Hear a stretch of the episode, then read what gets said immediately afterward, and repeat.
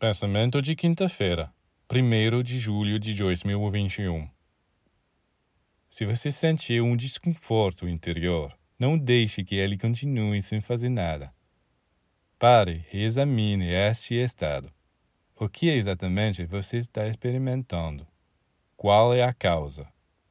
Tente lembrar o que você viu e ouviu, ou o que você fez, disse ou pensou pois há necessariamente uma causa que é bom conhecer e elucidar, a fim de aprender com ela para o futuro. Se você não o encontrar, não permaneça lá sem reagir. Concentre-se e tente libertar-se deste desconforto ligando-se ao mundo da luz, que é a nossa única salvação.